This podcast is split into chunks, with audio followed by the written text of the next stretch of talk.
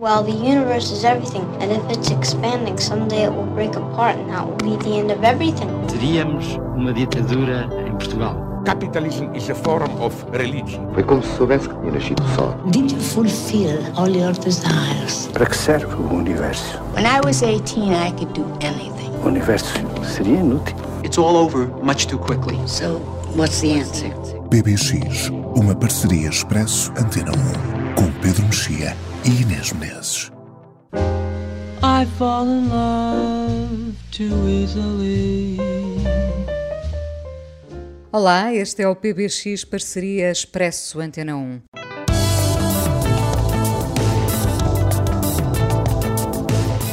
Chet Baker na banda sonora do novo On the Rocks de Sofia Coppola. De novo o charme de Bill Murray, agora no papel de um pai excêntrico e bem-humorado que se diverte a salvar a filha de uma vida monótona. A rotina é monótona ou por vezes é tudo o que queremos. Desta vez, Sofia Coppola vai ao encontro de Rashida Jones, uma das filhas do produtor Quincy Jones, um homem muito bem retratado pela própria Rashida no documentário magistral Quincy, que continua disponível no Netflix. Quincy Jones é uma lenda, um dos produtores mais importantes de sempre da história da música. Já agora, e para perceberem as ligações que nunca mais acabam neste PBX de novembro, Rashida Jones é casada com Ezra Koenig dos Vampire Weekend. Mas voltemos a On the Rocks, um filme muito feminino. As mulheres vão naturalmente gostar por se reverem e os homens provavelmente vão desvalorizar. É o universo de Sofia Coppola que se repete e nós não nos importamos muito. On the Rocks está disponível na Apple TV. Marie Antoinette pode ser revisto no Netflix e Lost in Translation nunca irá sair da memória. Pelo meio, há outras aventuras de Sofia, falaremos da obra dela durante esta edição. Pedro Mexia abre o livro para encher novembro. Peças em um ato de Chekhov, uma amostra curta do que viriam a ser as peças longas do dramaturgo, médico, escritor russo. Já é novembro, mas no momento em que nos encontramos ainda não sabemos que rumo conhecerá a América. Cairá a máscara a Donald Trump?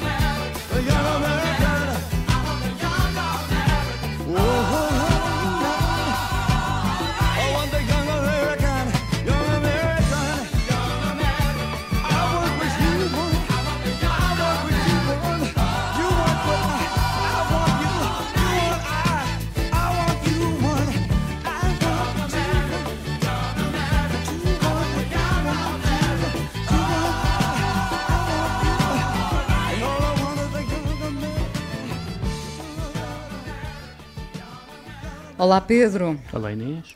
Só para situarmos quem nos ouve, encontramos-nos a 3 de novembro, antes de percebermos o que se passará com as eleições americanas. Eh, haverá cenários eh, eh, previsíveis? Nesta altura, qualquer altura, bom. Podem surgir surpresas, não é? Eu lembro-me de, há muitos anos, há quatro anos, termos o Ricardo Costa no PBX a lembrar que Trump era uma anedota e que, Uhum. que ele estaria longe da vitória e depois, lá está. Do Ricardo e toda a gente. Eh, Sim, lembro-me do Ricardo, porque Foi- o Ricardo esteve no... Na, na verdade, houve um, um especialista em sondagens que, f- que deu nas vistas por ter sido quem previu, por assim dizer, hum, a vitória do Trump. Uh, curiosamente, este ano uh, ele previa a vitória do Biden, hum, mas acho que É um depois, bocado aquele polvo, o polo depois que que aconteceu as vitórias depois- nos... Exatamente, nos, nos mundiais. Não é? depois do que aconteceu há quatro anos, acho que não, não, vai haver, eh, não, não, vai haver eh, essas bravatas de achar que vai acontecer isto ou aquilo. Agora, já está tudo preparado para ser muito contestado e para haver quer contestação política e mediática, quer contestação nos tribunais. Ah, e, portanto, não, era, não admirava que isto acabasse no Supremo como, como na eleição ahm, ah, em que Al Gore perdeu. Vamos ver, portanto, se no PBX de dezembro já vamos ter um cenário definido. Exatamente.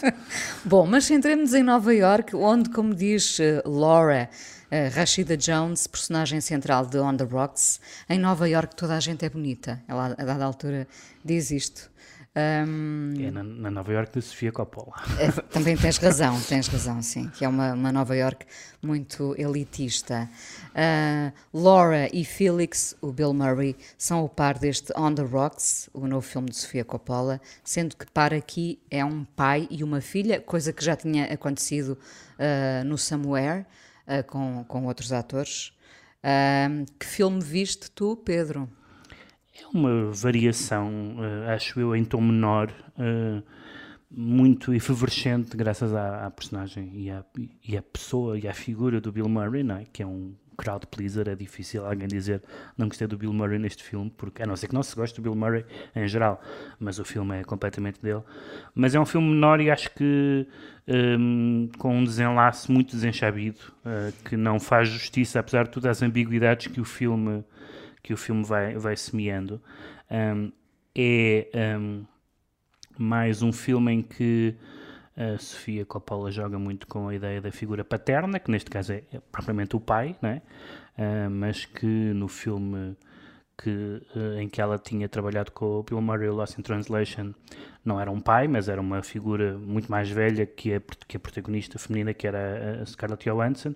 E que acaba por proteger, de certa forma, alguém Exatamente, desorientado, aquilo, não é? que parece ser, está ali na fronteira entre uma relação amorosa, mas, mas que não chega exatamente a ser isso.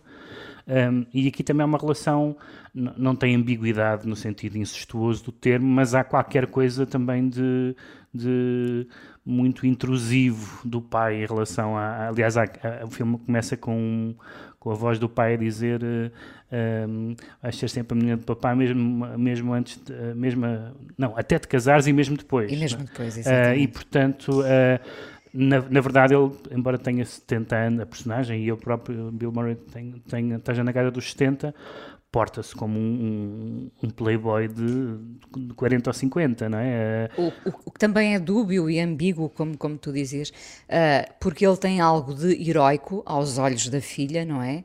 Mas tem também um lado reprovável, aquele que fez com hum. que ele abandonasse a mãe, não ficasse depois com a, com a pessoa que seguiu e uh, continua a olhar... Prim... Eu não sei se é heróico, eu acho que é claramente... Achas que não? Hum, heróico não sei, acho que é claramente glamouroso, é claramente uma pessoa que, que, que conhece os sítios, que é recebido em todo lado. Um homem rico, um galerista que conhece os artistas, que conhece a alta. Um galerista alta galã. Um galerista galã, exatamente. Um, que justifica tudo. Isso, isso, tem muita graça, não é? E dá galanços também. Portanto, é tudo. É, e que é uma. E que, por exemplo, tem aquelas, aquele gesto do género. Um, ah, ele esteve, ele esteve em Londres, vou falar com os meus amigos que são concierges dos hotéis em Londres e tal. Portanto, um homem do mundo, não é? E, portanto, isso é fascinante para ela. E a maneira como ele, numa cena uh, com numa cena com polícias uh, uh, se, se, safa de, uma, de, de, transgressões rodoviárias e portanto um homem que está totalmente à vontade no mundo uh, isso é, agora não acho que seja um herói é, é, é claro que um, ela no fundo procura ajuda procura a ajuda dele eh, logo no início do filme, por causa de uma suspeita de infidelidade em relação ao marido dela, uh, e ele é evidentemente, não só por ser pai, a pior pessoa para aconselhar alguém em termos de infidelidade, e ele próprio no filme teoriza que os homens são mesmo assim, é? a velha teoria a utilíssima teoria de que os homens são mesmo assim e portanto não, não há nada a fazer. Mas, mas, está disposto a chacinar o seu genro mas está, se se confirmar, Está é? disposto, a, evidentemente, a não perdoar nos outros o que, o, o que ele próprio fez e faz, não é? Portanto, ele é um, um, um galanteador compulsivo um, e não há sombra de mitos aqui neste, neste, neste filme. Um, como aliás não há, som não há sombras de várias outras coisas. Eu, por exemplo, tenho alguma. Não, não sei se estou de acordo quando tu disseste que as mulheres se vão reconhecer. Eu percebi que houve até alguma reação, não direi hostil ao filme, mas uma reação um pouco descontente pelo duplo facto de, de, de, desta Laura, da Rashida Jones, por um lado ser uma escritora, mas é muito, é muito insubstancial aquilo que ela faz, portanto a carreira dela Mas não. ela está dedicada às filhas, portanto. Sim, eh, e por outro lado, pela uma certa passividade, ela, ela claramente uh, não, é uma, não é uma figura reativa, ativa e reativa, é uma figura um bocadinho uh, passiva ao que, ao, que lhe, ao, que lhe, ao, que lhe possa, ao que lhe possa acontecer. E, portanto, assim como outras pessoas que falam da questão racial no filme, que aparece como, como um não problema, claro que pode ser um não problema em determinadas esferas. Mas isso é ir à procura de problemas, realmente. Isso era ir à procura de problemas, mas, mas como sabes, hoje em dia a, Nós vamos sempre a, reação, a reação crítica aos objetos, e num certo sentido é normal que isso seja, é ir à procura de problemas. E a, a Sofia Coppola não fa faz questão de, ou melhor, não sei se faz questão de fazer isso ou não faz questão de evitar isso. A Sofia Coppola vive numa bolha uh, e os seus filmes são sobre essa bolha socioeconómica, artística, etc. Uh, de ao mesmo tempo ter aquela, aquelas, aquelas casas como a que aparece neste filme, mas depois o autocolante do Bernie Sanders uh, e portanto na... a, a, mala Chanel, se me permites este, este menor frívolo, a mala Chanel, mas as t-shirts Run DMC e Beastie Boys, exatamente, não é? Exatamente, e, a... o, o seu saquinho, o seu tote bag da Strand, que aliás está em dificuldades, uma das livrarias icónicas de Nova York.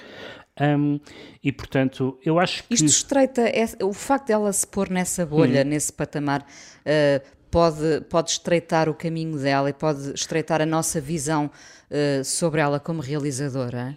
A segunda, sim. A primeira, acho que não. A primeira é, no fundo, é aquilo que se diz nas aulas de escrita criativa, hum, acredito só não na escrita criativa, que é o write what you know.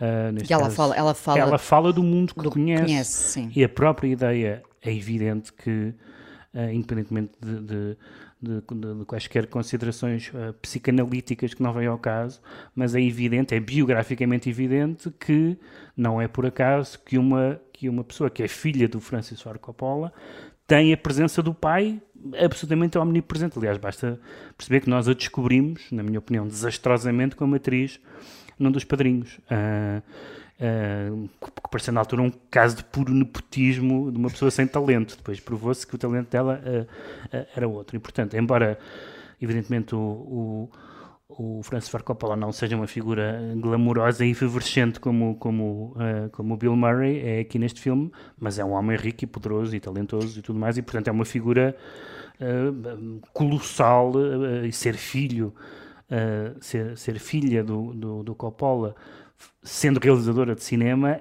é um problema gigante, não é? Mas ela, não, ela em vez de, de, de, de fingir que não, eh, ela acho que incorpora essa, essa sombra do pai. Enfim, é uma sombra universal, não é preciso ser filha do Coppola para o pai ser uma figura importante nas nossas vidas, como é evidente, mas no caso dela, acrescida com essa dimensão. Hum. Eh, não te aconteceu muitas vezes olhar para a Rashida Jones e ver a Sofia Coppola? Talvez. Eh, eu, eu tento, uh, apesar de tudo, uh, não, não ignorando as afinidades, uh, mas tento, na medida do possível, fazer aquela suspensão da descrença que é, no fundo, achar que, um, que a ficção é ficção e aquelas pessoas são reais e que não são necessariamente emanações da, dos seus criadores, seja os argumentistas, seja, seja os cineastas.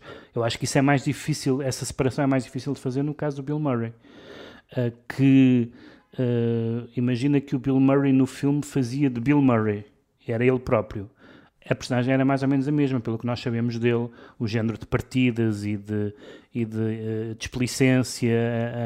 Uh, um, é sempre ele. Portanto, é sempre ele, de, de, de certa forma.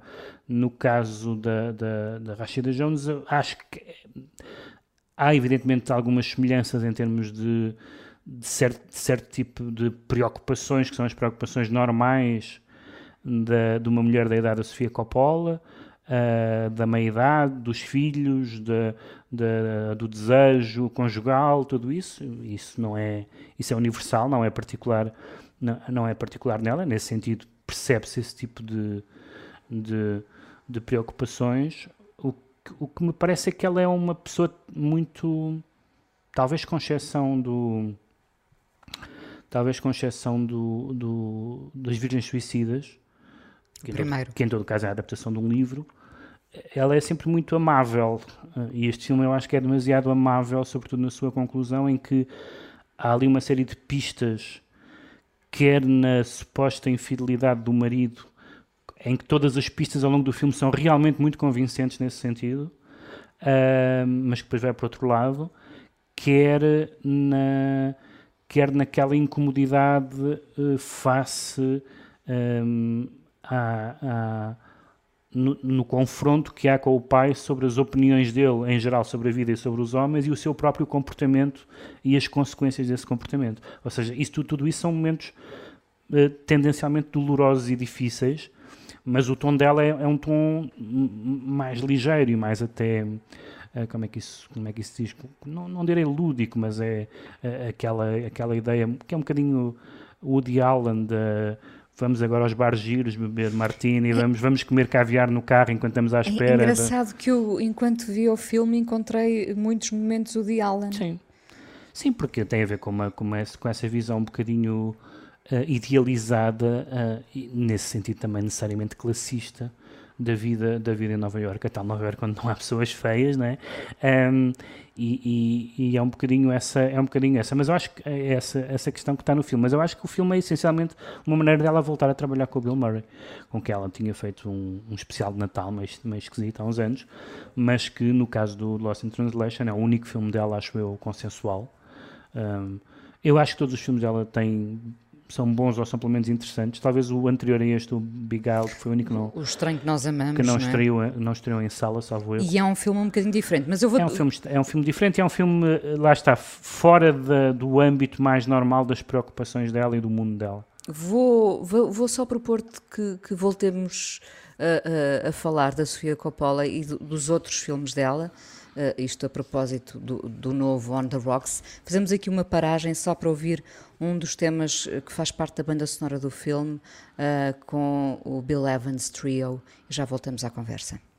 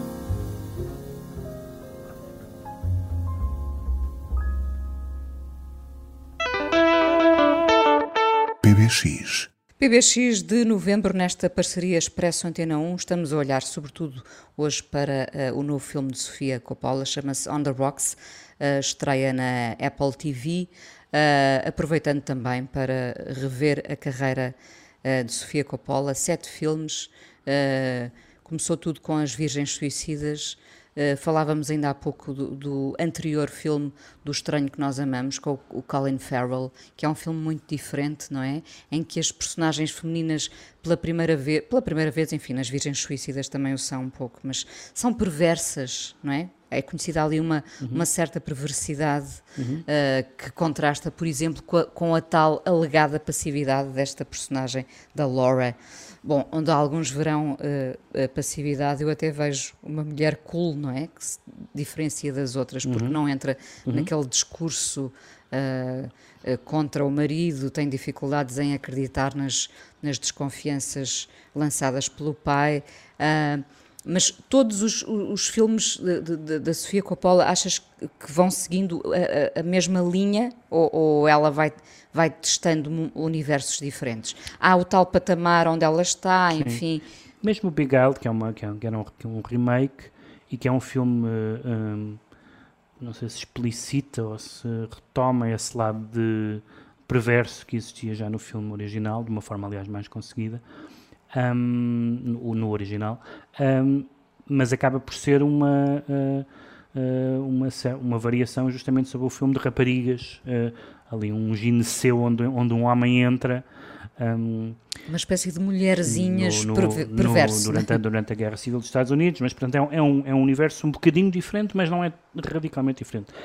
Para mim é grande, mais do que o Lost in Translation, que tem uh, ecos evidentes, até por causa da, do Bill Murray, mas não só.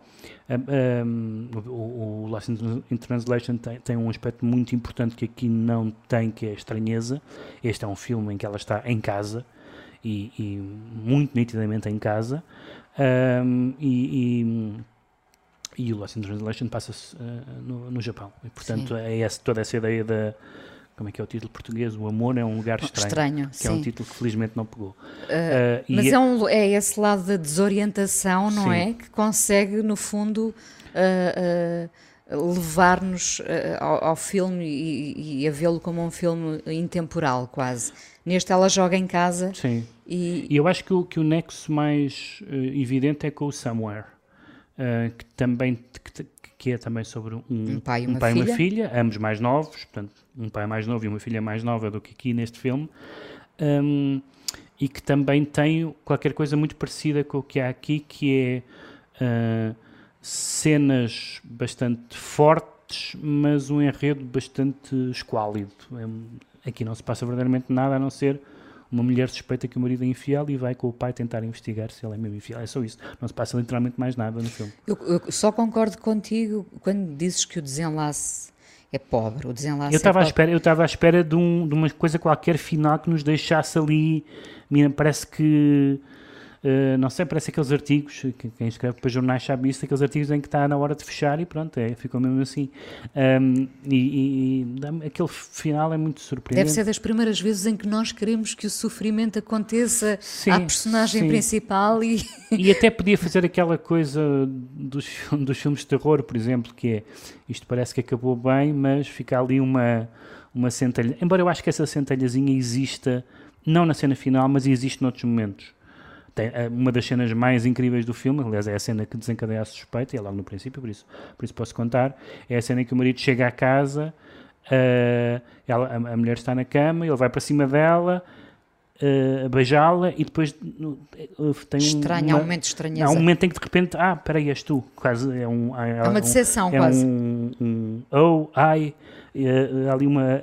Como se ele estivesse convencido que era outra que não a sua mulher. Depois isso aparentemente não é nada mas ao mesmo tempo é daqueles momentos em que a gente realmente acredita que há, que há, que há ali qualquer coisa. Eu acho que, que uma das, uma das uh, tensões e que leva a que muitas pessoas recusem uh, a obra da Sofia Coppola, talvez com exceção da Lost in Translation, é no fundo aquela pouca, uh, digamos, a pouca paciência para aquilo que se chama as angústias dos ricos, não é?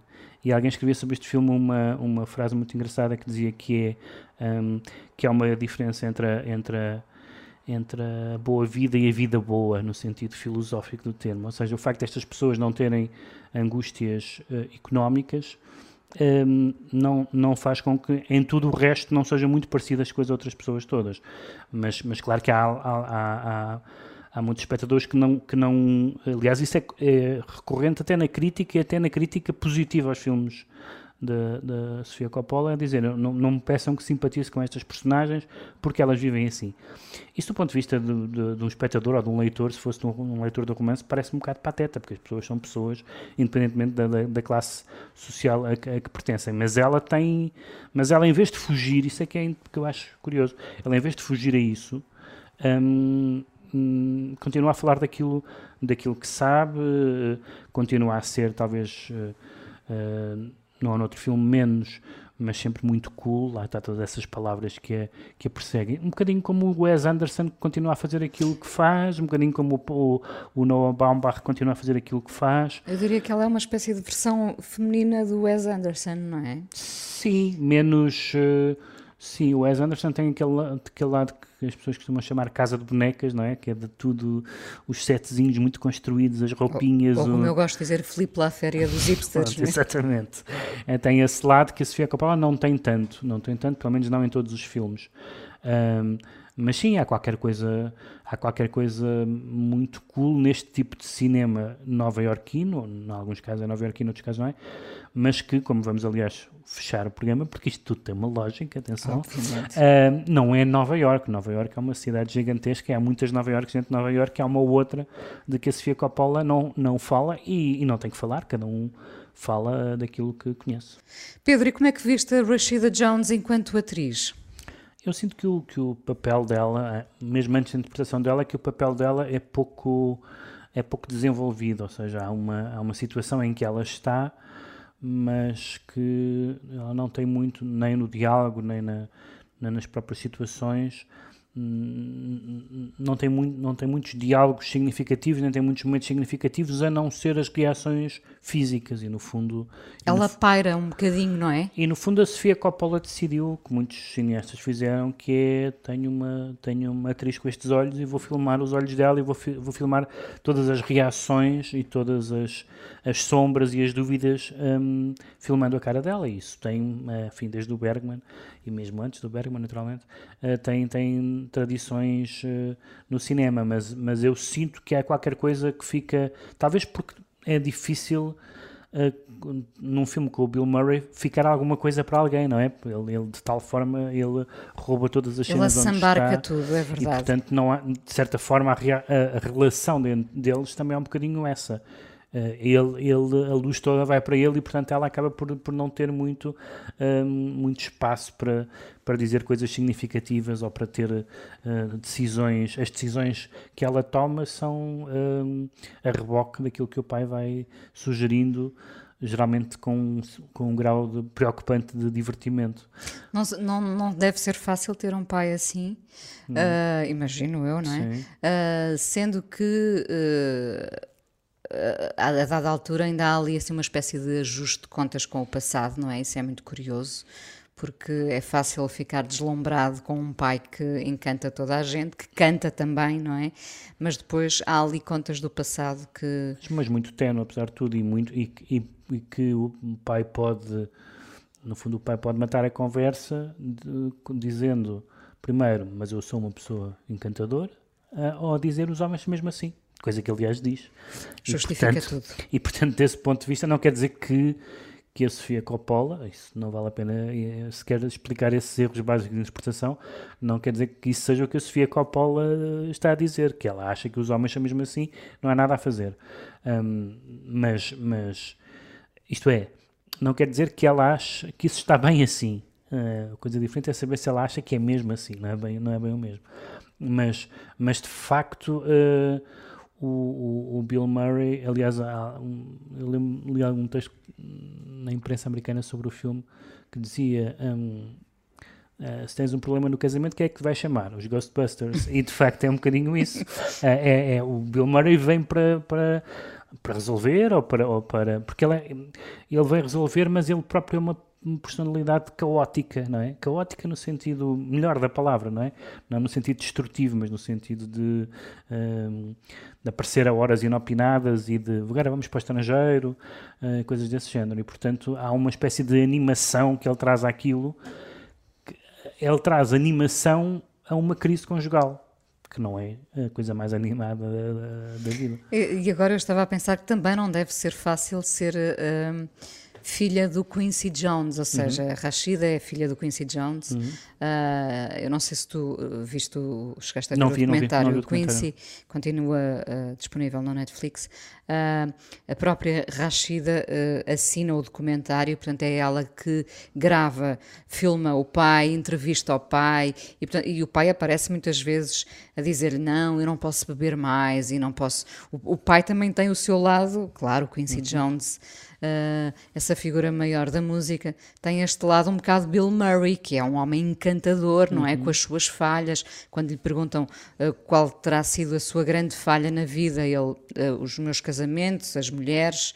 Portanto, há aqui um, pode estabelecer-se de facto um paralelo entre a Rashida e o Quincy Jones e a Laura e o Felix também. Na verdade, os cineastas sabem que nós sabemos essas coisas. Eu, por acaso, não sabia do caso do, do, do casamento da Rashida Jones, mas, mas sabia de que ela era filha do Quincy Jones e, e no fundo, é como. Um, embora a cena fosse boa em qualquer circunstância, a famosa cena no Eyes Wide Shut do, do Tom Cruise e da Nicole Kidman.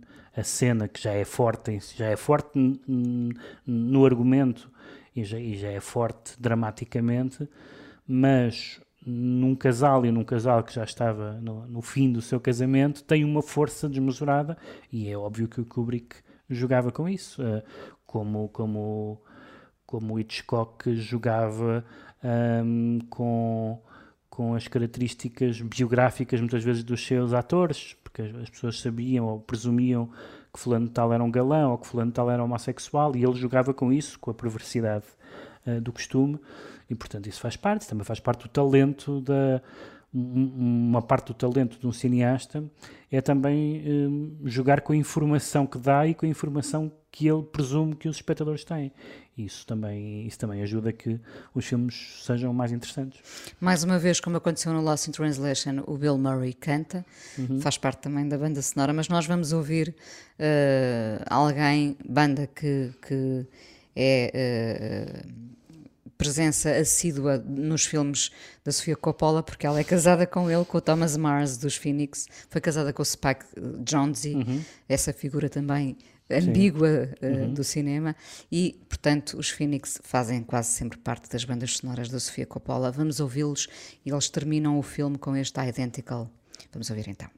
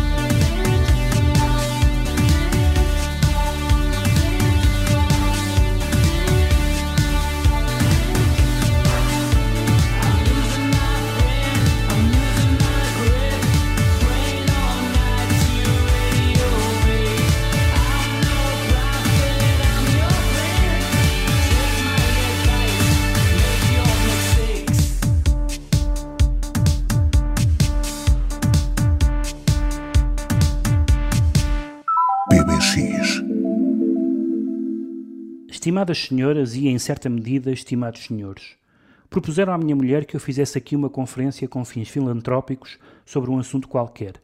E então, se é uma conferência, pois seja uma conferência. Para mim é absolutamente indiferente. É claro que eu não sou professor, e não possuo títulos científicos, mas não obstante, em todo o caso, há já 30 anos que, sem parar, pode-se até dizer com prejuízo da minha própria saúde, etc., trabalho em assuntos de caráter rigorosamente científico. Medito e por vezes até escrevo, imaginem os senhores, artigos científicos. Quer dizer, não propriamente científicos, mas desculpem a expressão, a modos que científicos. Entre outros, nestes últimos dias escrevi um enorme artigo intitulado Os Malefícios de Alguns Insetos. As minhas filhas gostaram muito, em especial da parte que tratava dos percevejos, mas eu, depois de o ler, rasguei-o. Porque afinal, por mais que se escreva, não é possível dispensar o inseticida. Em nossa casa até no piano há percevejos. Como tema da minha conferência de hoje, escolhi, por assim dizer, os malefícios que o uso do tabaco causa à humanidade. Eu próprio fumo, mas a minha mulher mandou-me falar hoje sobre os malefícios do tabaco e, portanto, estamos conversados.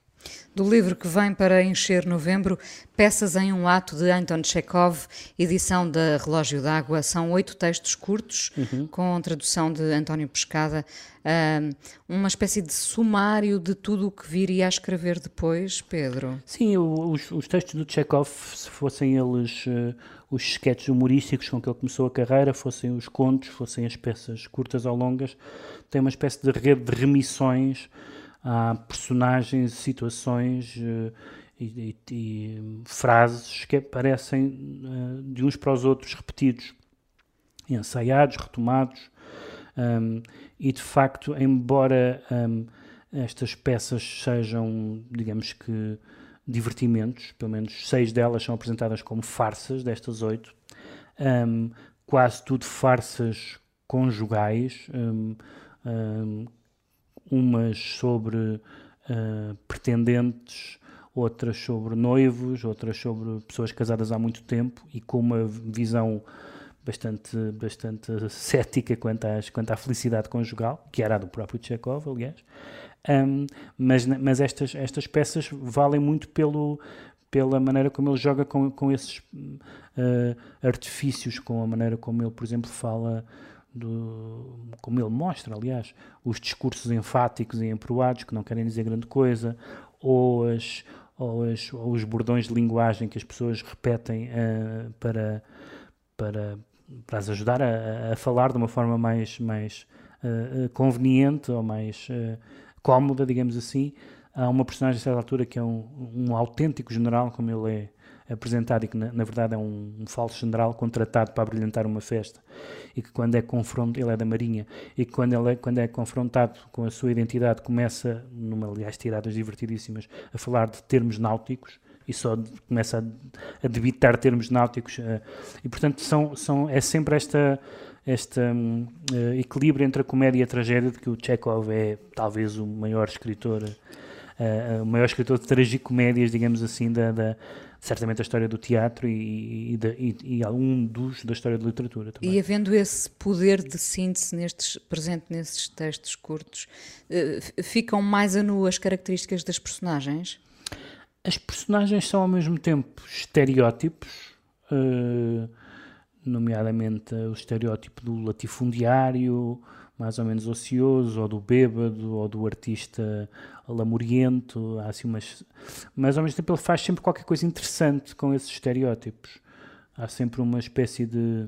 há sempre uma empatia, ele, ele tem uma empatia pelas diferentes personalidades e as diferentes tipologias humanas, mas é uma empatia, digamos, uh, fria, não é? Não é um, não é um escritor sentimental. Um, é, acho que se nota muito essa, essa sua, esse seu hábito de escrever os tais sketches humorísticos, que aliás foi a forma como ele se tornou conhecido e como ganhou dinheiro.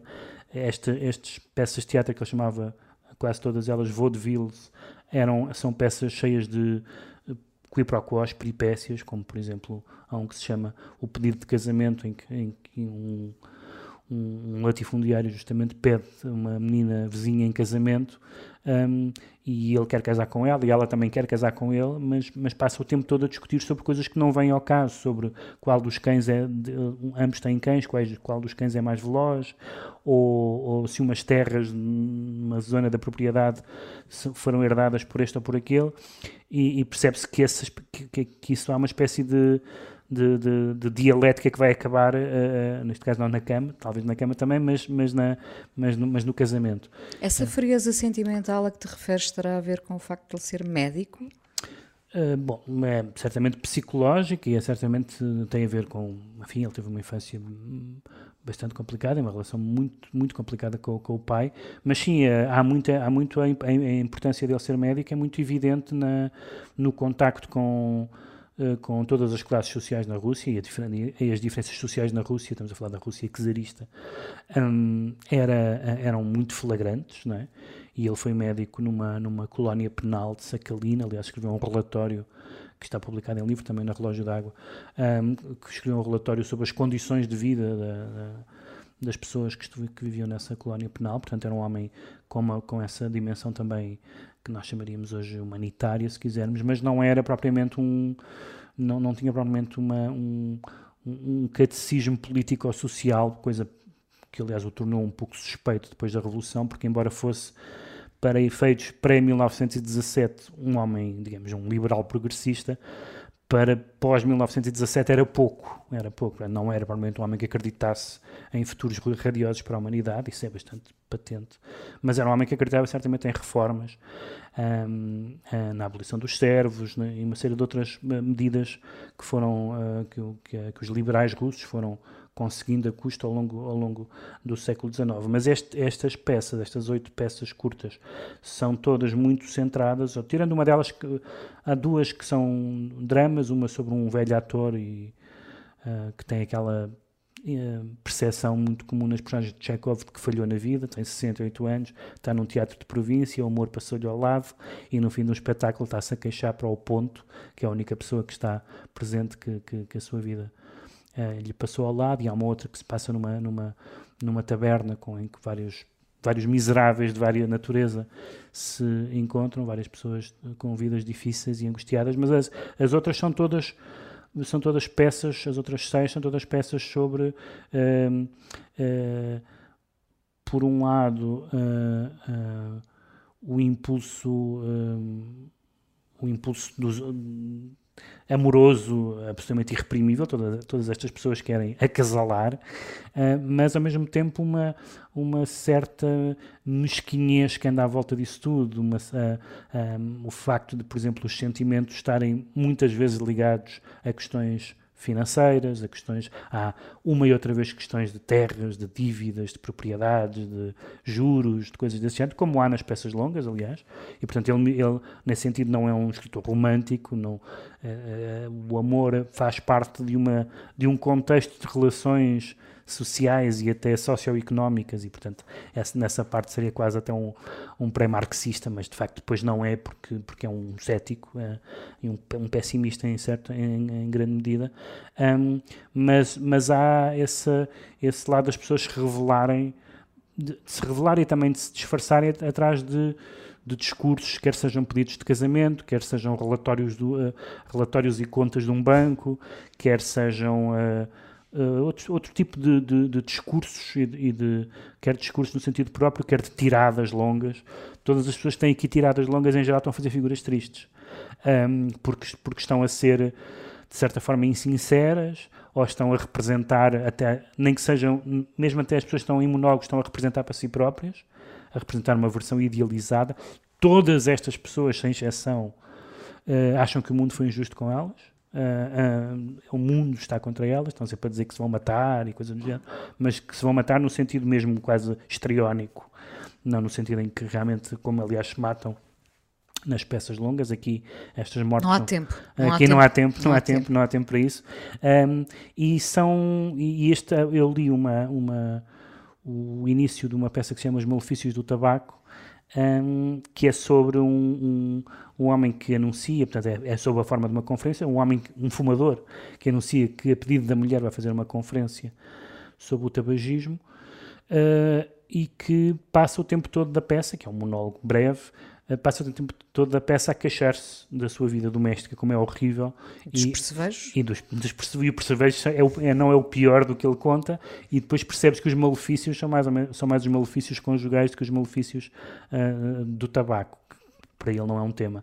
Ah, sendo que, em alguns momentos, eh, isso não é tão tão negro quanto isso e faz parte de uma, daquilo que enfim, na- na- nós muito conhecemos muito da comédia americana dos anos 30 e tal, da, da guerra dos sexos. Isto tudo é um jogo, por exemplo, há aqui uma cena absolutamente delirante. Esta, duas destas peças tiveram muito sucesso. ah, ah, e há uma cena, há uma cena delirante em que ah, um homem desafia uma mulher para um duelo. Ah, e não só desafia uma mulher para um duelo, uma mulher de quem ele gosta, dizendo porque se querem emancipação, então somos todos iguais. Portanto, as mulheres também têm que participar em duelos. E, evidentemente que a partir do momento em que nós sabemos que ele a desafia para um duelo, sabemos que ele está perdidamente apaixonado por ela e que ela também vai ficar perdidamente apaixonada por esse gesto. Portanto, são peças muito divertidas, com um contexto eh, que é um contexto da Rússia daquele tempo, eh, mas com uma vivacidade de linguagem e uma, e uma compreensão das, das, das fraquezas humanas e das, e das espertezas humanas que, que, é muito, que é muito viva ainda. Peças em um ato de Chekhov, edição da Relógio d'Água, no PBX de novembro.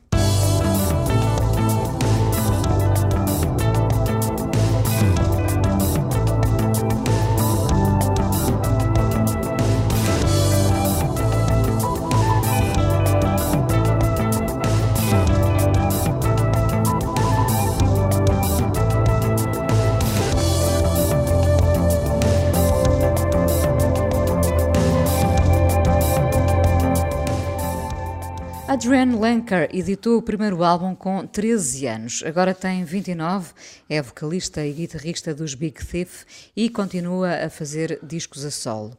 Ah, Este ano, no fim de outubro, editou pela 4AD dois registros, depois de uma separação e em plena pandemia, sem ir para a estrada com os Big Thief, gravou sozinha este disco Songs que o Pedro já ouviu.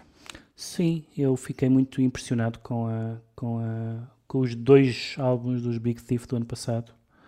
Ah, aliás, estavam os dois na- na- nas listas de melhores, de melhores discos do ano. Ahm, e entretanto, eu não, não conhecia ah, os, discos, os outros discos dela e este disco a solo, que é um disco, é o, o tradicional ah, break-up album, não é? em que ela vai para, umas, para uma para uma cabana numa floresta gravar só com voz e guitarra acústica. O desamor e uma cabana, é? Exatamente. Ah, e é, e tem, tem, tem acho que duas particularidades. Enfim, nós conhe- conhecemos esse modelo, digamos, um modelo Nebraska e não sei o que mais, portanto, de um álbum muito despido e muito, de certa forma, confessional. Mas aqui há duas características que eu acho que tornam o disco particularmente interessante, hum, que é, ah, embora as, as canções sejam muito intimistas, hum, E muito despidas mesmo, é? Sim, mas também são, uh, curiosamente, eu, eu achei-as curiosamente pouco confessionais, porque há imagens tão insólitas e há uh, memórias tão difíceis de localizar na, na, nas- naquilo que será a experiência dela, que são realmente textos, nesse sentido, poéticos, no sentido de com uma certa ambiguidade, e portanto não são apenas os lamentos de alguém que está que está em, em- em sofrimento, há imagens que são completamente oníricas e justaposições ah, que às vezes lembram quase canções de embalar. E depois há ah, o facto de não, não, não só ser um álbum acústico, nesse sentido da guitarra e da voz, mas também ser um, um álbum onde, como ela está numa, numa cabana na floresta, tudo aquilo que se ouve fazer parte do disco. Portanto, o vento, a chuva, as árvores, o ranger da cadeira onde ela está sentada, hum, os pés dela, a certa altura, há um momento que me parece, parece claramente que ela a bater com o pé eh, involuntariamente num banco ou, ou numa parede, eh, e portanto essa, essa incorporação dos sons do mundo neste, neste isolamento, e até sobretudo tendo, estando nós agora tantas vezes em casa, faz aqui particular, faz aqui particular sentido. É um duplo isolamento neste caso, não é? Sim, mas é o isolamento, é, é o isolamento comunicativo, digamos assim, porque eh, nós não sentimos que há álbuns, eh, e como há outro- outros objetos artísticos, que, em que o isolamento é quase, hum, é quase, nós, é quase impossível nós entrarmos naquele, naquele mundo de tal forma. Há pessoas que sentem isso, não é o meu caso, há pessoas que sentem isso, por exemplo, em relação aos Joy Division. Lembro-me desde sempre ter esta conversa com amigos que não gostam de Joy Division, dizendo que aquilo eh, está de tal forma numa, numa, numa bolha patológica que não é fácil eh, uma pessoa eh, eh, entrar nela. Bom, aqui não é, não é, não é, nada, da- não é nada dessa natureza, desgostos de amor toda a gente tem, Um, e, e eu fiquei bastante, ainda só ouvi uma vez, e acho que é um álbum que ganha em ser ouvido várias vezes. Verdade. Uh, ela editou, como, como tínhamos dito, dois, dois discos, um este, o Songs, e um, um disco com dois instrumentais, um, um pequeno disco. Instrumentais não é a minha praia. Não é, não é. Uh, tem os dois, curiosamente, a mesma capa. uh, e deste Songs vamos ouvir Uma canção chamada Forwards, Back and Rebound, custa a dizer até. Adrienne Lenker dos Big Thief a solo no PBX.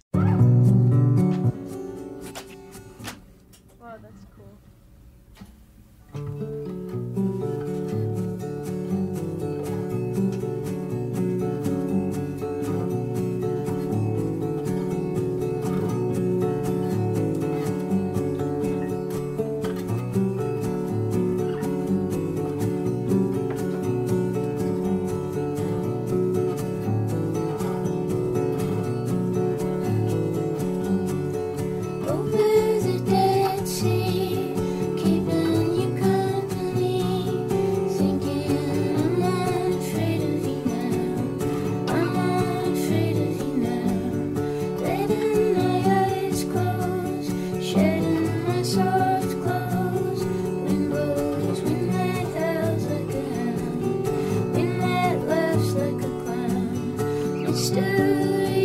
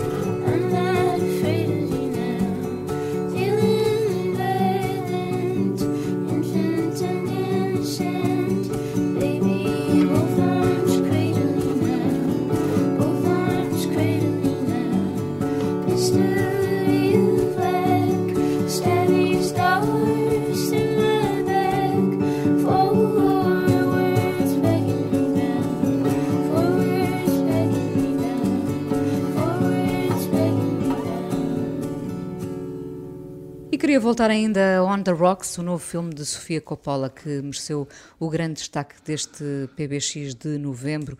O filme está disponível na Apple TV.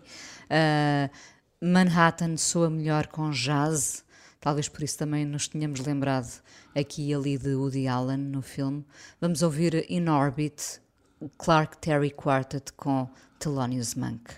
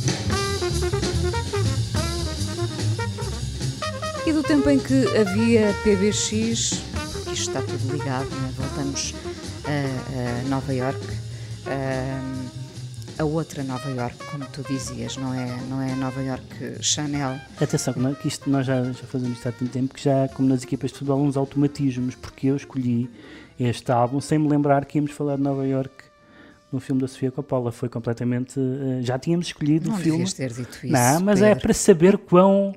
Para saber quão interiorizado isto está. Bom, mas o. Mas o New York foi reeditado. Foi reeditado, é um álbum de 89 do Lou Reed. Uh, muitos acham que é o melhor álbum do Lou Reed e é certamente. Eu gosto muito dos primeiros álbum- álbuns a sol. Bom, Este é o 15 para além, já, do- não é? para além dos Sim. álbuns dos Velvet, evidentemente, que são um monumento. Um, mas é. Há bocado começámos a falar de- de- de- das pessoas bonitas de Nova York e, de- e do lado glamouroso de Nova York, e o Lou Reed, evidentemente, que é o grande cronista do lado Negro. Ta- talvez também glamouroso em alguns aspectos, não é? O Andy Warhol, por exemplo, conseguiu tornar esse mundo gl- underground glamouroso. É a glorificação do negro. Sim, mas, mas evidentemente o mundo da- da- das ruas, da, da- da droga, da violência, da prostituição, eh, tudo isso. Ah, e esse, e esse, diz- esse universo nunca esteve muito longe, ah, ou o Lou Reed nunca esteve muito longe desse universo nos seus, nos seus discos. A carreira do Lou Reed é um bocadinho oscilante e fez um, um dos álbuns mais bizarros da história da, da humanidade, o Metal Machine Music. Mas, é- mas enfim, mas, mas tem vários álbuns de que eu gosto bastante. Mas o New York, talvez porque eu tenho ouvido na altura que saiu, ao contrário da maioria dos álbuns dele, eh, é um álbum que tem. É um, é um álbum incrivelmente direto, eh, quer do ponto de vista musical, em que é um. É um, é um é um disco de guitarras sem, se- com uma ou duas exceções, sem nenhuma necessidade de sofisticação. O Lou às vezes tinha um lado eh, vanguardista, etc., mas noutros momentos era só eh, um rocker puro e duro.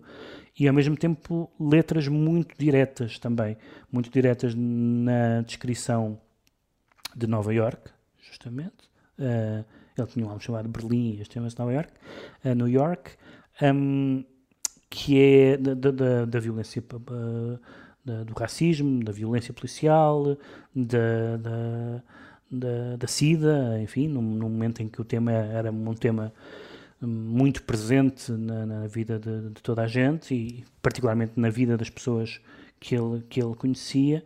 E eu escolhi uma canção, que é uma canção particularmente política. O filme, o, disco está cheio de referências à política. Fala do Rudy Giuliani e até do Donald Trump. Um, e esta canção... 89. Em, em 89, 80, 89. E nesta canção... uh, uh, é uma canção bastante estranha porque parece que é sobre uma coisa e não, e não é bem sobre essa coisa. A canção chama- chama-se Good Evening Mr. Waldheim, que foi o Kurt Waldheim era o, era o foi secretário-geral das Nações Unidas e tinha austríaco e tinha tido um passado nazi e a canção aparentemente é sobre isso, portanto é, um- é uma canção do Lou Reed a falar como judeu, ah, embora ele não, não, não diga isso, mas nós sabemos isso, ahm, a falar da- da- desse, desse escândalo, a falar do, ah, do, do Papa ter recebido o Kurt Waldheim e a falar ao mesmo tempo, aparentemente sem ligação, do, do, do, do então ca- candidato ou pré-candidato às presidenciais americanas, Jesse Jackson, que, embora da ala progressista do Partido Democrata, tinha feito alguns discursos eh, considerados antissemitas. Eh, e então o, o Lou Reed mete tudo na centrifugadora, secretário-geral das Nações Unidas, Papa e candidato presidencial, ehm, e toma uma posição política, curiosamente uma posição política que, dado o seu, o seu eh, militantismo pró- pró-judaico, digamos assim, até desagradou aos seus habituais fãs, ao contrário de outros alvos em que seria mais bem recebido. Há, um- há uma, uma versão, acho que está nesta reedição agora, suponho que está nesta reedição hum, uma versão ao vivo em que ele diz o nome da canção, as pessoas começam a bater palmas e ele dizem hum, You don't know my politics, do género. Esperem porque não sabem, ficaram já animados com o título, mas a canção não é bem sobre isso. Hum, e é uma rocalhada fenomenal, além do mais. Ah, e já agora fica como sugestão de, por que não, de presente de Natal, porque este New York sai reeditado com três Com CDs, imensas coisas, sim. duplo vinil, um DVD, Demos, sim, então. Uh, vale a pena ouvir. Lou Reed, na despedida deste PBX, parceria Expresso Antena 1, edição e produção da Joana Jorge com a sonoplastia do João Carrasco. Pedro, até dezembro. Até dezembro. Good evening, Mr. Walheim. And Pontiff, how are you? Much in common in the things you do. And here comes Jesse Jackson. He talks of common ground. Does that common ground include me? Or is it just a sound, a sound that shakes? Or Jesse, you must watch the sounds you make. a sound that quakes. There are fears that still reverberate.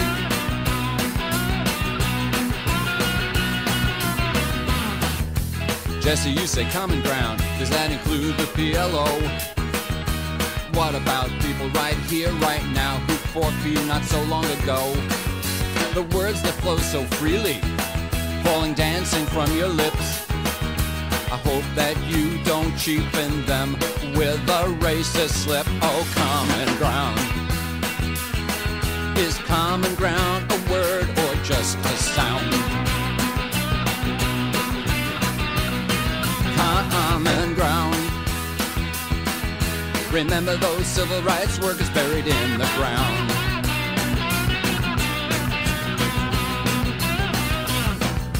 If I ran for president, once was a member of the clan. Wouldn't you call me on it the way I call you on Farrakhan? And Pontiff, pretty Pontiff, can anyone shake your hand? Or is it just that you like uniforms and someone kissing your hand? Or is it true?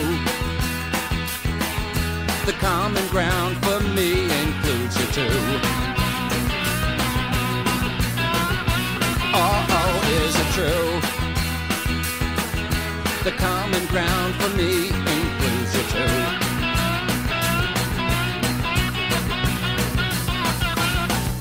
Good evening, Mr. Walheim. Pontiff, how are you? As you both stroll through the woods at night, I'm thinking thoughts of you. And Jesse, you're inside my thoughts as the rhythmic words subside. My common ground invites you in, or do you prefer to wait outside? Or is it true? The common ground for me is without you. Or is it true? The common ground for me is without you. Or is it true? There's no ground common enough for me and you.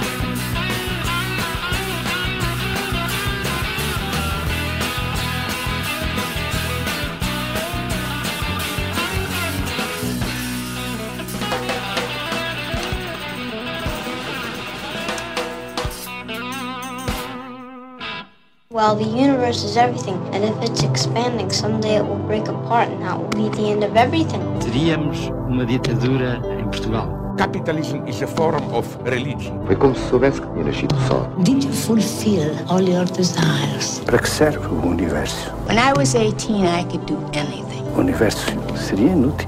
It's all over much too quickly. So, what's the answer?